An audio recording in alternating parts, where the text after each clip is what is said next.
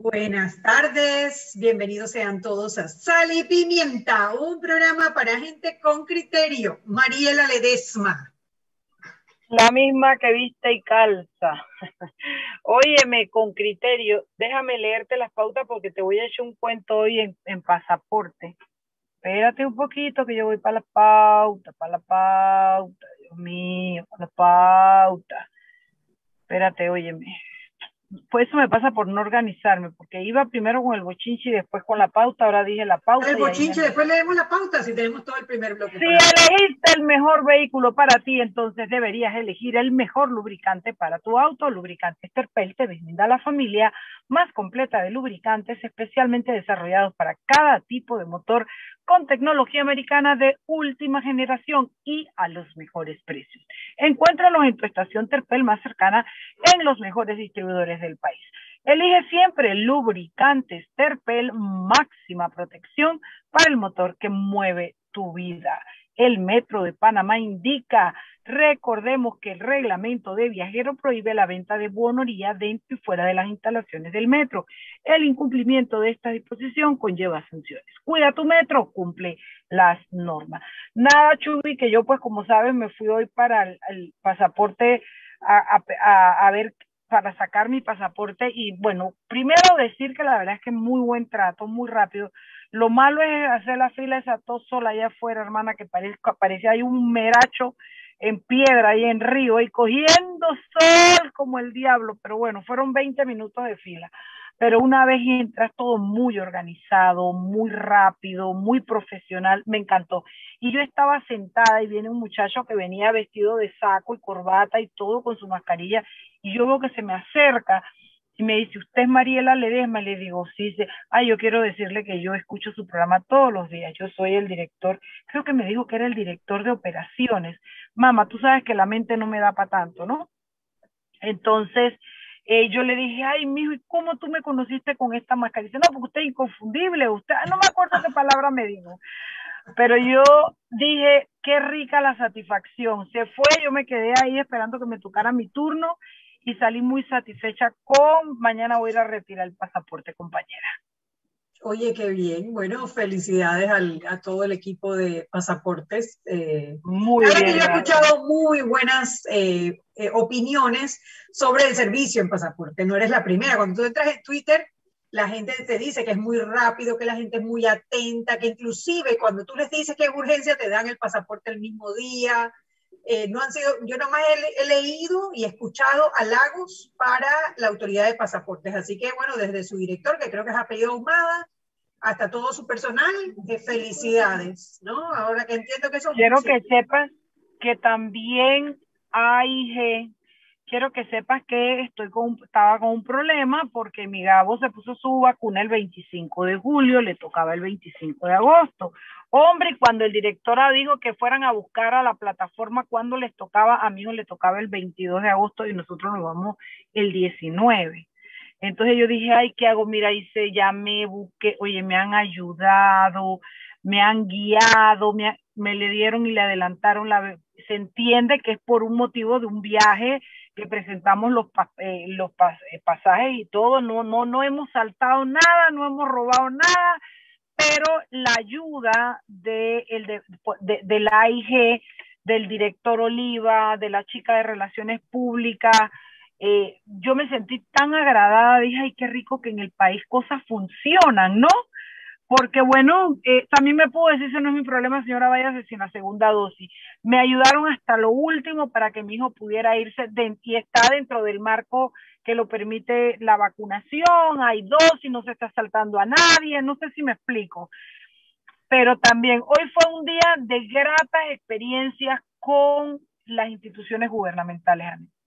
No, y que da gusto, Mariela, cuando las cosas funcionan, porque es a lo que uno aspira, ¿no? Que los servicios públicos sean servicios de calidad, que resuelvan al ciudadano. Y cuando digo resuelvan al ciudadano, a cualquier ciudadano, no a Mariela Ledesma o a Anet Planels o a Eric Martínez, a cualquier ciudadano, porque es, es, como debe ser y como puede ser, o sea, porque siempre dicen que es que el, el, servicio público, que siempre tiene que ser malo, que por eso tiene que ser privado, cuando realmente no, cuando hay una buena dirección tú, tú lo notas en la calidad de atención al cliente. Así es, Así es, cuando tú entras a este pasaporte o cuando entras a la, a la plataforma del AIG, tú te das cuenta que las cosas están hechas y pensadas para apoyar al ciudadano, para que las cosas funcionen y salgan. Aquí me escriben que eh, lo de pasaportes estaba bien desde la administración anterior y seguramente estaba bien desde la administración anterior, pero había otras cosas que estaban bien desde la administración anterior y se dañaron en esta administración.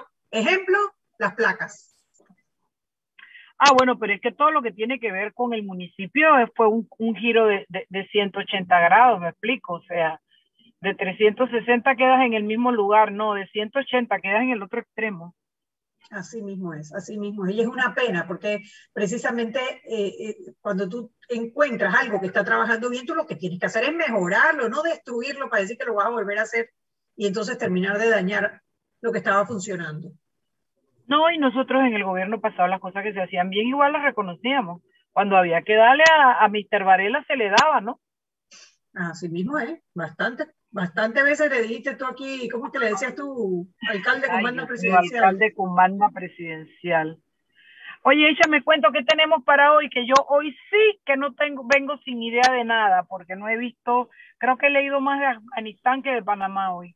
Bueno, es que no deja de ser pequeño lo de Afganistán. ¿eh? La verdad que es una noticia muy triste. Estoy tratando de encontrar un analista que venga el jueves o, viernes para que, para que nos hable de lo que está ocurriendo, de por qué estamos en el punto que estamos. La historia de Afganistán viene desde hace muchos, muchos años. Afganistán estuvo primero, estuvo invadida por los rusos, después vinieron los talibanes, después vinieron los americanos y ahora parece que regresaron, parece no, ya es un hecho, regresaron los talibanes, ya se tomaron de la capital y los principales, eh, las principales ciudades. Y esto es un retroceso enorme en los derechos en los derechos humanos, pues porque al final es, es un estado religioso que impone la ley sharia y que, por lo menos para las mujeres, es verdaderamente no, y la gente está saliendo despavorida, corriendo despavorida. Y yo creo que es algo que más o menos se esperaba, Ned, porque cuando salieran las fuerzas de los Estados Unidos, todo el mundo esperaba que los talibanes se retomaran el, el, el ¿cómo se llama? El, el sitio, ¿no? Y bueno, pasó, pasó muy rápido. Eh, y ahora eh, le quieren echar la culpa a Biden, no, no va por ahí la cosa, yo creo que Biden tiene que asumir su rol, pero esto fue producto de un acuerdo que se firmó y lo firmó Trump hace mucho más tiempo y ahora lo que se está es cosechando. Eh, y bueno, están saliendo, eh, están resurgiendo la fuerza de los talibanes que eh, no le hicieron ningún bien al país y menos ahora. Y el presidente se mandó a correr como las cucarachas, hermano. Salió huyendo. Sí, hay varias cosas allí. Primero, estamos hablando de un país que tiene 38 millones de personas y para esas 38 millones de personas, el ejército solamente eran 300 mil personas. O sea que obviamente el ejército no era un ejército, eso no llegaba ni a la calidad de, de, de, policía municipal.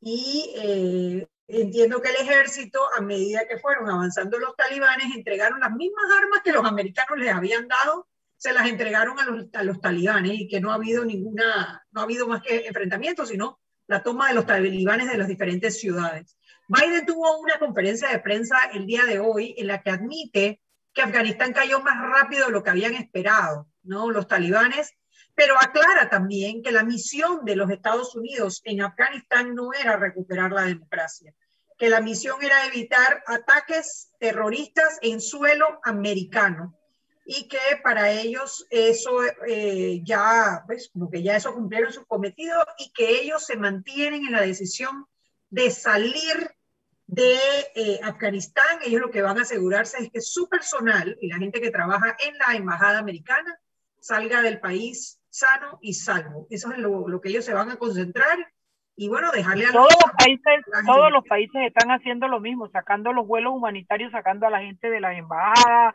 de los gobiernos, de todos lados, y, y están ahorita mismo eh, eh, eh, evacuando. Así mismo, están evacuando, están pidiendo que se respeten los derechos de las mujeres, pero imagínate, eso, la ley Sharia es así, y eso es lo que viene. Y, yo no sé si ustedes leyeron, si tú leíste, Mariela, el libro este de Mil Soles Espléndidos, Khaled, Khaled Hassin, creo que se llama el, el Khaled Hosseini, que fue también el autor de Cometas en el Cielo. Es una historia de una mujer que se casa eh, en Afganistán y te, explica, pues, dentro de su vivencia, tú, ves todo, todo lo que había afuera, mientras, mientras los rusos estaban amando, al mando y después cuando entraron los talibanes y cómo se fue deteriorando su calidad de vida. Es verdaderamente impactante, si ustedes no lo han leído, se los recomiendo muchísimo, se llama Mil Soles Espléndidos. También está el de Cometas en el Cielo, que es la, la búsqueda de, de, de, de, un joven para sacarlo de Afganistán. Y es, eh, es también impactante y es una historia real, ese de el de Cometas en el Cielo es una historia real. Se los recomiendo a los dos para entender un poquito lo que está ocurriendo, lo que va a empezar a ocurrir nuevamente en Afganistán. Anet, y si me permites, si me, permites, Anet, esto crea otra crisis, que es la crisis migratoria, a la cantidad de gente que está saliendo de Afganistán, a dónde irán, cómo los recibirán, cómo será ese viaje hasta su destino, tendrán algún destino, qué va a pasar si no logran salir y se regresan. Eh, todo, todo a una crisis paralela. O sea, eh, eh, esto va más allá que simplemente el problema en Afganistán. Este problema va, a repercutir en todo el mundo porque eventualmente nos va a tocar una colita de esa migración. Así es. Oye, Turi. 38 millones de personas. Esto para, por, lo menos en Europa, lo, Turquía, que normalmente Turquía es como el primer, la primera entrada del medio este a Europa, y de allí entonces empiezan a migrar hacia los diferentes países. Lo que viene es una crisis migratoria de tamaños, eh, bueno, enormes. Eh, 38 millones de personas son muchísimas personas, muchísimas personas. Eh, dime una cosa, Chugui, ¿de Panamá no hay nada? Bueno, de Panamá eh, el Tribunal Electoral suspendió la expulsión del presidente del Partido Popular, ¿te acuerdas? Daniel Brea. Daniel Brea primero se había separado voluntariamente de la presidencia del Popular para que lo investigaran por un caso de una donación que recibió del gobierno de China que parece que no reportó en el partido. Entonces, uno de los vicepresidentes del partido le puso una demanda en el, uh, una demanda, se llama José Didacio Pití, el, el, vicepresidente que le presentó una, una, demanda de, una demanda por falta disciplinaria y violación a, a los estatutos, y el partido eh, Partido Popular decidió expulsarlo, o sea, primero sacarlo al presidente y después expulsarlo del Partido Popular. Él presenta un recurso ante el Tribunal Electoral y este recurso fue admitido y en la admisión suspenden tanto la expulsión como presidente, como miembro, como la expulsión como presidente. Así que hasta el momento, en estos momentos, Brea sigue siendo el presidente del Partido Popular hasta que el Tribunal electoral decida el fondo de la, eh, del recurso presentado por Brea. La verdad es que no conozco mucho del tema, me siempre, desde que este tema comenzó, a mí me suena un poco raro eso de que las bolsas, que si se las dieron, la, una embajada se las dio a ellos y ellos entonces las repartieron y otros dicen que no las repartieron y yo, yo no, no, la, si, ojalá todos los partidos fueran tan rígidos como este, porque se quedarían sin miembro, compañera, votando la gente de las bolsas que no llegan y las vainas que no se hacen. Pero bueno, bueno, bueno, ya tenemos el invitado en sala. No sé si quieres que nos vayamos al cambio. Cuando regresamos empezamos la entrevista, Shubi. Bueno, yo solamente quería tomar un, un tema más. Eh, hay una propuesta en la Caja del Seguro Social por parte del Colegio de Enfermeras, hay, hay, un grupo de médicos y trabajadores de la Caja del Seguro Social que lo que están proponiendo es que se aumente del 7 al 8% el ITBM y que ese aumento vaya para el Fondo de Invalidez, Vejez y Muerte de la Caja del Seguro Social. Eh, imagínate, eso haría que todos los, las personas que compren algo en Panamá, panameños y extranjeros, pagaran por la jubilación, ya sea que sean asegurados o no asegurados. Y por otro lado, yo no creo que el 1% del ITBM sea lo que va a salvar el Fondo de Invalidez y Vejez y Muerte de la Caja del Seguro Social. Además que es una sinvergüenzura, ellos se la roban, ellos se roban la plata, los políticos que han pasado a lo largo de todos estos años las, los nombramientos innecesarios, toda la mala administración, y entonces el pueblo tiene que volver a, volver a poner la plata. siempre es así. Todos esos casos de corrupción terminan afectando el bolsillo del ciudadano, porque esa plata no, no crece en árboles. Yo te voy a decir una vaina en el planel. Si el pueblo para yo entiendo que antes de la pandemia la gente tú le hablabas de corrupción y no entendía de nada y hasta les parecía una gracia, que hay para mí, etcétera.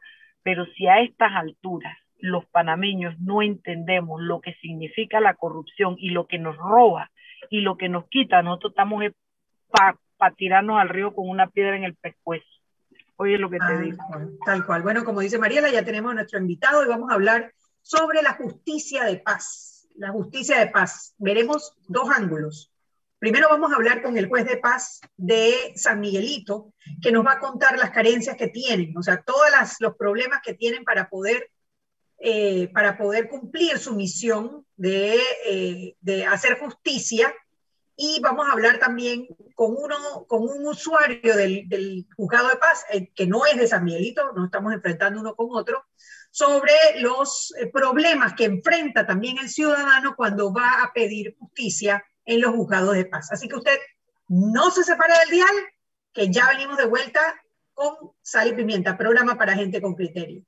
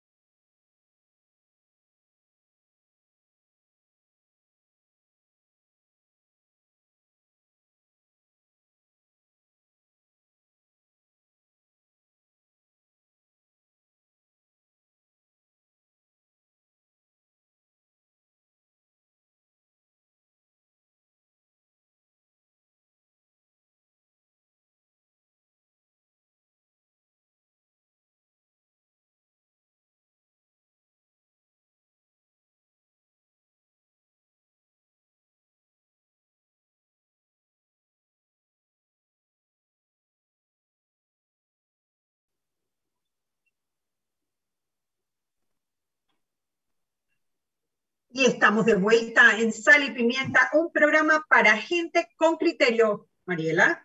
Eric. En Terpel queremos que seas nuestro friend, por eso te invitamos a ser miembro de Friend Terpel, solicitando de manera gratuita tu tarjeta en cualquiera de nuestras estaciones y tiendas de conveniencia. Con ellas puedes acumular puntos para canjear por combos y productos, además de obtener muchos otros beneficios. Te esperamos para que pronto seas nuestro nuevo friend Terpel. Listo, escrito. Bueno, hoy tenemos al juez de paz César Flores, él es del Juzgado de Paz de San Miguelito. Vamos a conversar con el juez César Flores sobre la justicia de paz, sobre la justicia de paz. Eh, la ley fue aprobada en el 2016, es una ley que reemplaza a los antiguos corregidores por jueces de paz. La idea primordial era evitar un poco la litigiosidad, evitar que fueras eh, eh, impositiva y fuera más bien un acuerdo entre las personas, eh, entre los conflictos más comunes o cotidianos de los panameños, ¿no?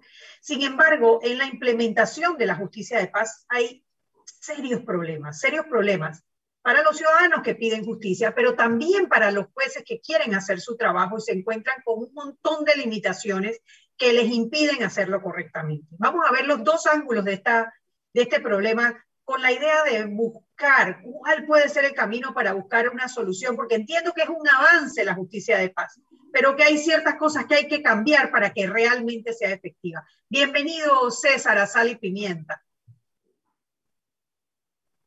Hola, buenas tardes, gracias por la, gracias por la invitación. Sí, eh, soy el juez de paz de José Domingo Espinar. ¿Me escuchan? Sí, perfectamente. escuchamos. Sí, eh, como usted indica, si la ley fue instituida el 16 de, la ley 16 del 17 de junio del 2016, eh, ella viene a darle ese acceso a la justicia a ese panameño de a pie. Eh, sin embargo, al momento de, su, de su implementación, eh, y hasta la actualidad no contamos con los, con los recursos necesarios para, para darle un buen servicio al, al, usuario. Según estipula la ley, ¿a quién le, corresponde dar esos fondos para que operen las, los juzgados de paz? esos fondos debe darlo la alcaldía. Ellos son los que nos deben dar el aporte. Sin embargo, ellos dependen de, de los, de la Secretaría de Descentralización que eh, le inyectan esa, esa, ese ingreso y al parecer no, no se le está dando. Y, y eh, dando como dando como resultado que a nosotros no, no nos llegue, no nos llegue ese aporte. Cuando dice no les llegue ese aporte, los salarios de usted, de la, me imagino de las personas que trabajan en el juzgado de paz, ¿no, no llegan regular, con regularidad? No, no, el, el salario no, no corresponde para el, para el tipo de cargo y la responsabilidad que nosotros ejercemos en, ese, en, ese, en esa posición. Pero adicional a eso, eh, Estamos hablando de mobiliario, de, insumos, eh, de logística para poder dar, dar un buen servicio. Entonces, este, la alcaldía se ve limitada porque no solamente tiene que apoyar a los paz, sino que tiene otra, otras, eh, otras responsabilidades. ¿Otras responsabilidades como cuáles? Digo, manejar el, el tema de, hay, hay, otros departamentos que ellos también tienen que atender, el bienestar animal, el tema de, ellos tienen...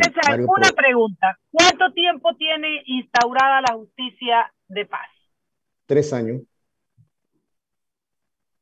¿Y el primer año de funcionamiento tuvieron ustedes estos mismos problemas? Así mismo es. o sea, ah lo que pasa es que la pregunta es, ¿están ahora peor? ¿Están igual? Porque siento que esto ha hecho crisis, el llamado que ustedes han hecho para que se les vea, para que se les tome en cuenta, para que se les entreguen los fondos, para poder tener el personal, etcétera. Por eso es lo que me pregunto, ese llamado es ahora. La pregunta que hago es, ¿hay algo que haya ocurrido que haga que en este momento estén hechos crisis? No, eh, bueno, desde siempre nosotros hemos, nosotros hemos, eh, hemos tenido comunicación con, con la administración anterior, tuvimos comunicación con la administración anterior y la actual, solicitándole eh, eh, eh, personal idóneo, materiales, insumos, logística, para dar ese buen servicio al, al usuario, pero pienso de que están limitados para darnos, darnos ese, ese apoyo, ¿no? No sé si eso depende del presupuesto que ellos, que ellos manejen anualmente. Eh, no sé si es que no, toman, no nos toman en cuenta en, eh, ese sentido al momento de, realizar el presupuesto. Será porque quizá la Secretaría de Descentralización no le da lo suficiente fondo para brindarle ese apoyo a la Casa de Paz. Bueno, pero ellos, eh, esa es una presunción que haces tú, César, y lo que me gustaría saber es qué contestan ellos, porque te voy a decir algo, como usuaria de la justicia de paz, lo que sí me doy cuenta es que eh, hay, hay, la palabra va a sonar dura, no va contigo, pero hay excusas, excusas y excusas, pero la justicia de paz no se puede implementar bien y no siento, por lo menos en las que yo he manejado y que ahora no voy a mencionar porque entonces parecería que estoy usando mi programa para, para atacar a alguno en especial, siento que están igual que una corregiduría. O sea, no tienen realmente las herramientas para hacer de la justicia de paz, de que los vecinos conversen, de que haya eh, eh, situaciones en las que se pueda lograr la convivencia, casi casi como la, la, vecindad del Chavo del Ocho, sino que otra vez quedamos resolviendo riñas, peleas y, y cosas de este estilo y poniendo multas y un montón de cosas y yo no veo que esto cambie para nada. Ok, yo, yo pienso de que aparte de la alcaldía, hay otras instituciones que, que han dejado de intervenir o no sé, o no sé, no sé, no se hacen presentes o como que le ha quedado grande el sistema de justicia comunitaria de paz y no valoran realmente el, el esfuerzo y el trabajo que uno realiza prácticamente con las uñas. Eh, desde el primer día se debió tener un mediador. Nosotros no contamos con mediador desde hace tres años. Eh, esa es parte importante, esencial de la justicia comunitaria para buscar esa o utilizar el mecanismo, los mecanismos alternos de resolución de conflictos. Lo que pasa es que el usuario eh, también busca lo que es la certeza del castigo, pero tenemos que buscar el punto medio. Lo que se busca en la justicia de paz es crear esa cultura para restaurar ese tejido social pero no podemos dejar atrás esa certeza de castigo. La ley eh, sí tiene eh, cierta falencia a la hora de realizar ese, esa, ese hecho de, de, la certeza del castigo. Imagínense una persona, eh, para yo, o sea, la sanciono, pero para que esa persona pague, tiene que esperar 30 días. La persona no paga, yo debo esperar esos 30 días más, dos días más para remitir ese expediente a la Comisión de Ejecución y Apelación para que sea convertido en días cárcel. Cuando ese usuario ve eso, dice, ¿para qué fui? Si yo necesitaba, el Señor me acaba de hurtar, me acaba de, de, tirar una piedra al carro, me acaba de, golpear. Entonces, no hay ese tipo de certeza de castigo de manera inmediata. No sé si. Sí. ¿Quién, quién ¿quién supervisa la labor de los jueces de paz en este momento? Bueno, nosotros, gracias a Dios, en San Miguelito contamos con una comisión técnica distrital. Eh, ellos siempre están fiscalizando nuestras funciones. Eh, son ellos los que tienen que, reitero, fiscalizar. Las personas se pueden acercar a, a la comisión técnica distrital y presentar cualquier tipo de queja y ellos son los que, nos, deben mantener en, esa línea de, la ética y la moral. Mira, yo quiero decirte que yo, mm, la ética, la moral, yo, yo te voy a decir en el día a día lo que, lo que yo veo, César, y tú sabes que yo digo las vainas de frente sin sombrero no son personales. Hay cosas que no funcionan porque no van a poder funcionar. Por ejemplo, tú vas a poner una apelación a un de lo que sea, de alimentos eh, en, en, en, una casa de justicia y tú quieres apelar y eso lo ven otros jueces, lo, y que los dos que siguen. Allí no, no se da el principio de doble instancia. Allí se viola el principio de la doble instancia. Es cuando tú ves eso, tú dices, pero ¿cómo así? Sí, sí. ¿Cómo que un, un juez de paz de este nivel me juzga, me pone, yo debo, el principio de doble instancia dice que un superior de él me lo debe revisar. Entonces tú vas y le, no, este, yo que soy José Domingo Espinar, le toca a Amelia Benny casa y a no sé quién. pero es lo mismo. Entonces tú le dices, bueno, ¿quién es el, coordinador de ustedes? ¿Con quién es el jefe de ustedes? Unos te dicen que el, que el municipio, otros te dicen que hay un coordinador, pero después, no, de verdad que es un desastre. Me da dolor porque mi amiga Magali Castillo dejó el cuero en la calle tratando de que esa ley pasara adelante y, y, tenía muchas esperanzas y no es que no podría funcionar. Lo que pasa es que sin recursos y sin personal yo no le veo yo no le veo salida a esto César. Sí yo yo, yo creo que más bien es voluntad. Es voluntad de, de, todas las instituciones que tienen que ver con la casa con la justicia comunitaria de paz que crean que ahí se, se está haciendo un trabajo. Imagínense eh, como yo le indicaba en su programa eh, yo prácticamente manejo casi 200 a 300 expedientes por mes y a mí solamente me apelan dos promedio. Ahí se está haciendo un trabajo sin ningún tipo de, ayuda o logística de otras instituciones. Se trata de llevar prácticamente hasta el final que las partes puedan lograr un acuerdo. Y, y, estoy de acuerdo con usted en el tema de las apelaciones, pero es la, ahí esa es la ley la norma eh, la, la, crearon así. Y nosotros eh, podemos entender eso, pero ¿qué podemos hacer? Eh, es necesario ese, ese, tipo de reforma para que exista esa doble instancia y se asegure que, y se, se asegura que haya, exista transparencia al momento de uno apelar. Fíjate, yo creo que nos tenemos que ir al cambio ya, pero cuando regresamos me gustaría que nos hablara porque tengo entendido que hay un proyecto de reforma de la ley de la de, de, de, la justicia comunitaria. Hablemos un poquito de eso. Hora de irnos al cambio, Anet, ¿te parece? Vámonos al cambio.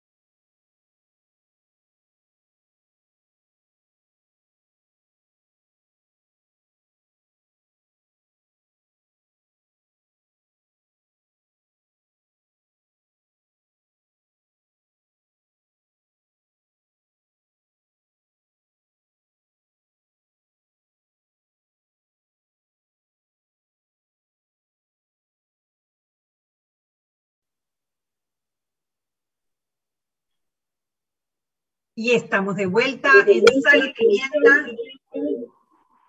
Algo pasó con el audio. Un programa para gente con criterio, Mariela. Sí, bueno, nos fuimos, yo dejé planteado algo, pero veo que tenemos a nuestro otro invitado. No sé si este es el momento en que quieres introducirlo antes que hablemos de la reforma. Sí, Mariela, pero si puedes bajar, no sé, no sé porque cuando yo hablo se, se rebota en tu... Ahora sí. Sí, eh, como les explicaba, queríamos ver las dos caras de la moneda. invitamos a alguien que recientemente tuvo un caso en otro juzgado de paz, y aclaro, otro juzgado de paz, no tiene nada que ver con el juzgado de San Miguelito, donde está el juez César Flores, para explicar algunos de los problemas eh, que están teniendo los ciudadanos cuando van a la justicia de paz y ver cómo en el próximo bloque hablamos sobre posibles soluciones eh, a la justicia de paz. Eh, tenemos a Mark Harrick. Mark Harrick politólogo, es Mark. Bienvenido a Sal y Pimienta, Mark. Hola, Anet, ¿cómo estás? Gracias por el espacio. Eh, sí, hola Mark. Mark, eh, nos comentabas que habías tenido, habías ido a, una, a, un juzgado de paz, vamos a no entrar cuál es, y que habías tenido algunos inconvenientes. Cuéntanos un poquito cuál fue tu experiencia. Ok, eh, les voy a explicar rápidamente cómo fue todo. Yo toda mi vida he vivido en San Francisco. La génesis de este caso es violencia doméstica, o sea, un caso familiar. Mi papá es el cónyuge culpable y como castigo de la sentencia pasada por la Corte Suprema y todas las instancias, él tiene una pena, digamos, de tres años de prisión y medida de protección de mi mamá, de estar en el bien conyugal hasta que él cumpla la pena. Entonces, bueno, él no ha cumplido la pena, pues, porque mete recursos de revisión en la corte y queda eso allí, pues. Pero él entonces pide un lanzamiento como intruso a mi mamá, y en este caso a mí, porque yo vivo con ella, en, en, pues, en San Francisco. Y lo que llama tanto la atención del caso es que a pesar de toda la evidencia que mi propio padre es apoderado, mi tía es la representante legal, o sea, es un caso familiar completamente, el juez de paz ignora completamente la evidencia y ordena el lanzamiento como intruso. algo que dijo la señora Mariela, que tiene mucha razón, es que los jueces de apelación no solamente que son también jueces de paz, sino que siempre son los mismos jueces, ¿no? Creando entonces como un tipo de patrón. La cosa es que eh, el juez, en efecto, nos declara intrusos, ignorando toda la evidencia, ignorando que mi mamá es culpable, que mi mamá es culpable y todo el tema.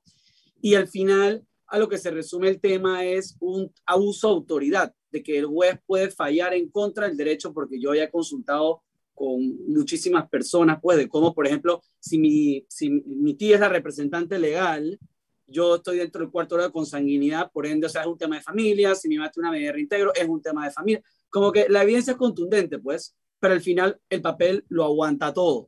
Entonces, no solamente es el tema de la misma sentencia en sí, sino es cómo se dio toda la situación. O sea, yo fui a la casa de paz, ahí me tuvieron ocho horas porque la secretaria alegó que yo la agredí, cosa que nunca pasó. O sea, hicieron una audiencia en la que el juez de paz nunca fue. O sea, yo he ido más de 10 veces a la casa de paz Nunca he visto juez de paz, nunca lo he escuchado, no sé ni cómo se ve, pero él sí firma las sentencias cuando te lanza. Entonces la audiencia la hace la secretaria judicial, ni siquiera es el juez, nunca ves al juez, y la secretaria no es ni siquiera abogada, no, es ni idónea. Pero en el momento que él cierra la puerta de su oficina, ella se convierte en juez de paz y ya puede hacer todas las funciones de un juez de paz. Todo, todos los documentos que ellos me han recibido, que ellos me han entregado, siempre lo firma ella. El único que firmó el juez de paz es tipo el documento final donde ya te ordena el lanzamiento. Entonces, yo, yo, me puse a analizar toda la situación y dije, wow, o sea, ahí me están declarando intruso en la casa de mi papá y mi mamá, donde he vivido toda mi vida, una persona que ni siquiera sé quién es, que la única audiencia que tenía para escucharme no, no, no asistió, no estuvo ahí. O sea, es como una cosa, uno se queda como que, wow. Entonces, pues en conclusión, yo tuve que poner la denuncia en el Ministerio Público por corrupción y abuso de autoridad, porque literalmente lo que me explicaron personas fiscales que conozco y abogados, que al final la constitución te obliga y es más, más aún a las autoridades municipales a respetar los fallos y las leyes de los tribunales de justicia. O sea, no pueden solamente ignorar sabiendo y desvincularse completamente porque obviamente lo que el juez alega es como que, ah, es una empresa privada. O sea, sí, es una empresa que está a nombre de, pues, la representante de mi tía, pues, y mi papá es el apoderado. Bueno, la cosa es que no solamente es solo el lanzamiento y el tema de que, digamos, no hice lo que yo quería, pues, sino toda la manera en la que se dio, o sea, todo el, este sistema que se da como a puertas cerradas, nunca conoces al juez, nunca, le, como les digo, nunca le hablé, no sé ni cómo se ve, y hasta el día de hoy tú no puedes ir a hablar con él, tú vas a la oficina, no te recibe, o sea, nunca te va, o sea, todo lo operan usando a la secretaria como jueza de paz cuando su oficina está cerrada, pero cuando tú ya no estás ahí, ahora él sí es juez de paz y él hace lo que, como que él actúa como juez de paz, cuando tú no estás ahí en la, casa de paz. quizás tú ahí podrías eh, explicar un poquito lo que él dice de, la, de lo del lanzamiento. Lo que pasa es que yo ahí acabo de tener una situación con el, con el juzgado de paz de San Miguelito, donde cuando tú ves las cosas, mira, no le he metido el diente todavía, pero cuando tú ves las cosas pareciera que se hicieron bien, pero hay una situación allí que todavía yo no, no logro definir. Yo, yo creo que en todo lo que dijo este muchacho Harry, yo sé que es verdad. Yo jamás le he visto la cara al juez de paz. Yo he ido a las audiencias. A mí me atendió un muchacho gordito. Él fue el que en la entrada, cerrando la puerta, la gente afuera cogiendo sol, porque bueno, no se podía entrar. Eso no es culpa del juez de paz. Hicimos la audiencia eh, y yo eh, siento como, sí, como que si, como que si algo manejara el juzgado de paz de San Francisco, eh, que no, no sé, no, no conozco el juez yo tampoco, no, no sé quién es. Esto, eh, yo no conozco a Mark Harry y, qué casualidad que él venga a hablar precisamente del, del juzgado de la Casa de Paz con la que yo en este momento tengo mis reservas, eh, pero sí siento que, mira, el muchacho que me atendió muy buena gente, muy decente y fíjate que manejaba el procedimiento de cómo seguir, pero estamos todas, es igualito que en la corregiduría, te sientan con una hoja, hacen los descargos, esa es la audiencia, te reciben las pruebas, tú nunca ves al juez, tú no, a mí me parece que el principio de inmediación es importante, el juez debe estar. Yo no sé si el muchacho que me atendió era abogado o no era abogado, me recibió las pruebas y yo después recibí una resolución de que me aceptan y que no me aceptan. Todo parece como interpuesta persona. Yo lo que veo es que tienes por un lado los, los, jueces de paz, que definitivamente si tú no tienes los recursos para operar y tú tienes demasiados casos para que un solo juez lo atienda, obviamente te, te vas a asistir por secretarios o eh, personas que puedan de alguna manera responder a las personas que necesitan respuesta inmediata. Y por el otro lado, ves una cantidad de denuncias contra jueces de paz que parecieran no manejar, parecieran no manejar correctamente la ley y hacer, eh, tomar decisiones abusando del derecho o abusando de su poder en ese momento. Ahora, ¿cuál sería el camino? Porque el programa al final no es aquí señalar ni, a, ni obviamente no a César Flores, que, que ha sido amable de, venir con, eh, a, a, contarnos el lado de los jueces, ni, al, ni siquiera al, juez eh, que está atendiendo el caso de Mark, sino ver cómo arreglar un sistema que fue concebido como bueno para evitar los conflictos y los abusos que había de los corregidores, pero que tiene serios problemas para dar justicia a los ciudadanos, que es lo que se busca. Quizás, César, si empezamos contigo viendo cuál podría ser. Viene, pero yo creo que nos tenemos que ir al cambio, son ideas mías. O falta todavía. bueno, porque yo yo lo que, lo que quería decir antes de que hablar el pobre César, porque me tengo que ir, es que lo primero que necesitan es plata. Plata, definitivamente. Que, les, los doten de los recursos. Las casas de justicia literalmente se están cayendo.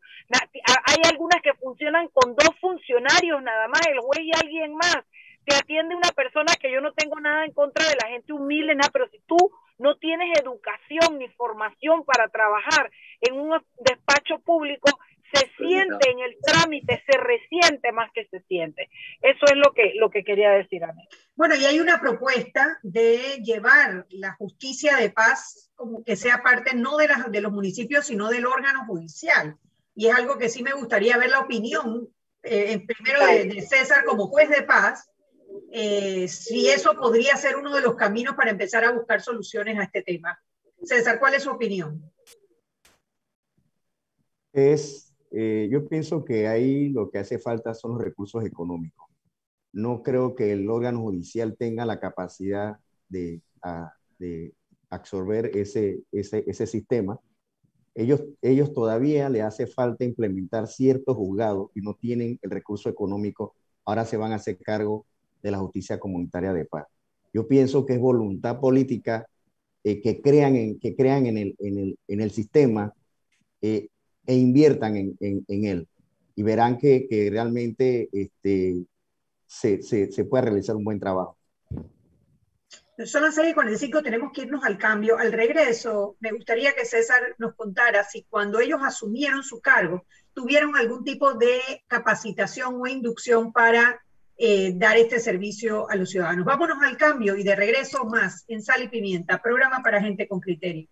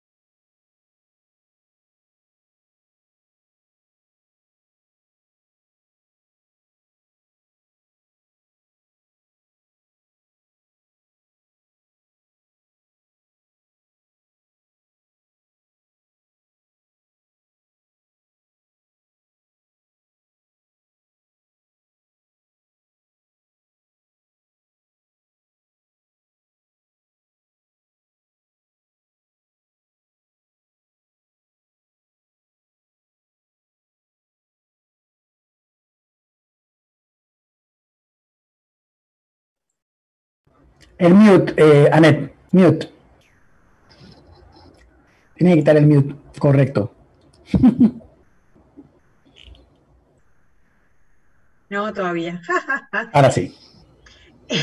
Bienvenidos a Sal y Pimienta, un programa para gente con criterio. Hoy hablando sobre la justicia comunitaria de paz. Tenemos a César Flores, el juez de la Casa de Paz de San Miguelito, del corregimiento de se me escapó el corregimiento, César. José Domingo Espinar. José Domingo Espinar. Eh, antes del cambio, habíamos eh, preguntado, ¿ustedes cuando asumieron como jueces de paz, eh, ¿alguien les dio inducción o, fue usted solito que tuvo la iniciativa de prepararse para el cargo? No, no, previamente al, a aspirar al cargo se nos dieron este, varias, varias capacitaciones en tema de mediación eh, y de ahí, después que nosotros eh, asumimos el cargo, eh, tuvimos casi cinco o seis meses de capacitación por parte de la DRAC, una buena capacitación, pero eso fue el primer año. De ahí no hemos podido tener más capacitaciones. Pero no, no has podido por temas de tiempo o por temas de presupuesto. No se ha dado, no se ha dado más, más capacitaciones. Wow, ok. Eh, quería, dónde? Quería, quería aclararle algo al, al, al joven Mark y a, la, y, al, y a los radioescuchas con respecto al, al proceso que lleva. No quiero entrar en detalle en el fondo del proceso, pero sí en la formalidad. La ley es muy clara eh, y es más rápida que en tiempos de la corregiduría. Eh, uno, uno cuando solicita un desalojo o lanzamiento por intruso, debe llevar la certificación del registro público que indique que es el propietario del bien que se desea desalojar. De ahí se le invita a la, a la persona. Cuando la persona va, se le notifica, se le dice, para tal día tienes la audiencia. En la audiencia, como lo dice el artículo 35, se puede dar un tipo de conversatorio para ver si las partes pueden llegar a un acuerdo. Eh, de no ser así, se realiza la audiencia y en audiencia se presentan las pruebas y testigos. Todo se hace delante del juez de paz.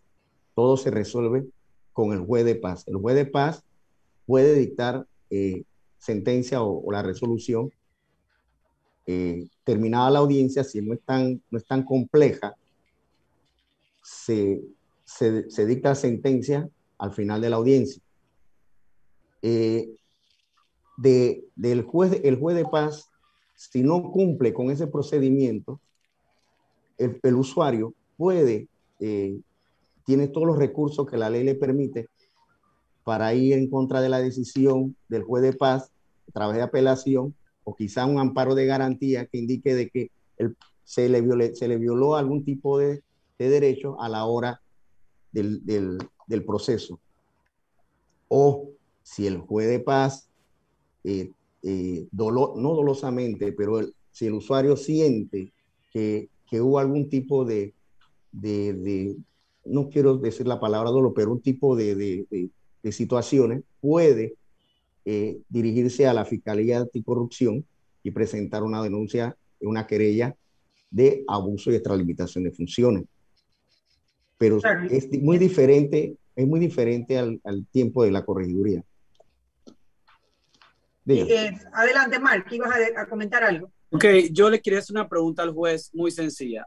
¿Qué pasa entendiendo que existe la ley de familia y la ley penal, ¿qué pasa si es un caso donde el juez de paz no tiene competencia porque hay órdenes de protección, porque digamos que un familiar mío es el dueño del bien, por ende me protege el código de familia? O sea, el juez no tiene competencia, el juez no fue a la audiencia, entiendo que usted dice que tiene que ir, él no fue, él puso a la secretaria a firmar como, donde dice juez de paz en el acta, firma la secretaria, no firma él, como si fuera juez de paz y ella ni siquiera es abogada. Entonces, él no fue a la audiencia, pero él igual concluye que tú eres intruso. O sea, claro, yo sé que yo puedo apelar, yo sé que puedo hacer la amparo de garantía y todo eso, pero yo me puse a pensar el precedente. Imagínense cuántas personas pueden pasar por eso que quizás no conocen esos recursos. Sí. Mira. ¿Y qué sucede en esa situación si él, si él está agarrándolo de lo que no tiene competencia? Mire, bueno, no es tan cierto que no tenga competencia. El tema de lanzamiento y desalojo es un tema de procedimiento. La persona presenta una documentación que indica que es el propietario. La otra persona debe presentar algún título paralelo o explicativo de su permanencia en el bien. Si no es así, se hace el desalojo y el lanzamiento. Los temas de familia, los temas penales, los debe resolver la jurisdicción correspondiente. Mira, yo he resuelto casi 50 procesos de desalojo. De esos 50, he, resuelto o he contestado 20 amparos de garantía. Dentro de esos amparos de garantía está el proceso ese de por qué, si la persona tenía un, un caso de violencia doméstica, si la persona todavía estaba en un tema de familia, dividiendo los bienes, eso no es jurisdicción, uno lo puede ver el juez de paz, pero sí el juez de paz debe garantizar lo que es el derecho a la propiedad. Los otros derechos tienen que exigirlo en la jurisdicción correspondiente. Eh, sí, estoy de acuerdo con usted, tiene sentido. Nada más quisiera agregar para terminar la consulta, que es que, o sea, si es como usted dice, entonces, un padre puede lanzar a su hijo de la casa como intruso, independientemente entonces que el código de familia tenga todas esas protecciones del cuarto de la consanguinidad, de poder vivir tranquilamente en tu hogar, o sea, el juez de paz puede trascender todas esas, esas protecciones y simplemente echarte como intruso en tres semanas. Bueno, para hacer una, una, una, aclaración eh, muy puntual, lo que es lanzamiento por intruso y de salón. El lanzamiento por intruso solamente es la persona que no pueda, que no pueda demostrar el por qué está ahí. Si él demuestra que tiene algún título explicativo como un contrato de arrendamiento, eso sería un, un intruso. Pero eso no es el caso suyo. El caso suyo es un desalojo, que ya se ha hecho consulta en la Procuraduría de la Administración y fallos de la Corte Suprema de Justicia de que independientemente que las personas sean familiares, prevalece el derecho a la propiedad. Ahí hay, un, ahí hay una ponderación de derechos, donde dos derechos se encuentran, pero como la justicia comunitaria de paz no puede entrar al detalle o, a, o ver el fondo si el porqué de la violencia doméstica o el porqué si es un cónyuge culpable en tema de, de, de, de divorcio o repartición de bienes, nosotros no podemos ver eso. Solamente tenemos que darle el derecho a la persona que demuestre que es la propiedad. Bueno, eh, gracias César, gracias Marc por compartirnos, bueno, César su conocimiento, su tiempo y explicarnos la parte de los juzgados de paz, cómo, cómo necesitan a gritos recursos, recursos financieros y recursos humanos, precisamente para poder darle a los ciudadanos la justicia a la que aspiran. Y por el otro, por, por contarnos sobre su, sobre su experiencia con el juzgado de paz, donde parece, según entiendo, haber una desconexión un poco entre la justicia de familia y el juzgado de paz. Ahora bien, nos quedan tres minutos de programa y me gustaría nos concentráramos en cómo resolver. Ya sabemos que necesitamos recursos, eso número uno. Y eso habría que cambiarlo en la ley para obligar ya sea a los municipios o a la autoridad de descentralización a entregar los recursos suficientes para que operen los juzgados de paz. ¿Qué otro cambio urgente le vemos a la ley de los juzgados de paz para poder mejorar la experiencia de los ciudadanos cuando acceden a este servicio? Ok, que realmente, eh, realmente eh, se incorpore la figura del, de, la mediación, del mediador. Del mediador porque ese, ese es el que le da el toque de, ese, de esa restauración social. El juez de paz al final es el último que tiene que ver el proceso o el trámite y es el que va a decidir. Y él es el, ahí donde va a ver si, si se da o no se da, entonces el juez buscará lo que es la certeza del castigo.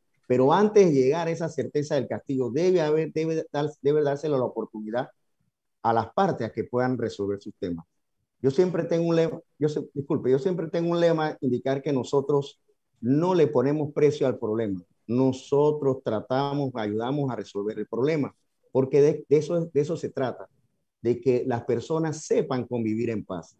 Pero también tenemos que ver lo que es la certeza del castigo. Y la ley, la ley carece de, esa, de eso puntualmente. Claro. Eh, y por el otro lado, la experiencia de Mark, digamos, tenga o no tenga la razón, a mí me parece que pues tiene argumentos para pelear eh, el caso. ¿Cómo puede él, eh, enfrentando a un juez, y nuevamente esto no es para atacar a ningún juez en particular, pero no está satisfecho, por ejemplo, con lo que, la, manera como le han resuelto su caso, ¿cómo podemos ayudar en la ley para que se resuelva esa situación eh, en la segunda instancia de una manera ágil porque cuando uno va a la justicia comunitaria de paz, no, no puede esperar un mes a que te resuelvan si se te, sacaron injustamente de tu casa, ¿no? ¿Qué cambio se le podría hacer a la ley en ese sentido? Sí, yo pienso de que eh, debería nombrarse tres jueces independientes para que eh, de no, de no eh, irse la justicia de paz al órgano judicial, debería nombrarse tres jueces independientes para que vean lo que es la comisión de ejecución y apelación, para que se dé, ese, se dé esa mayor transparencia, porque se da el tema de que lo somos nosotros mismos que vemos las apelaciones y no crean que en San Miguelito eh, ahí no, estos jueces ahí en San Miguelitos, no, no es que se ayuden unos al otro. Ellos allá cuando van a fallar tienen que fallar sustentando su, valga la redundancia, su fallo. No es por, por querer ayudar al, al juez que confirmó o negó alguna, alguna resolución.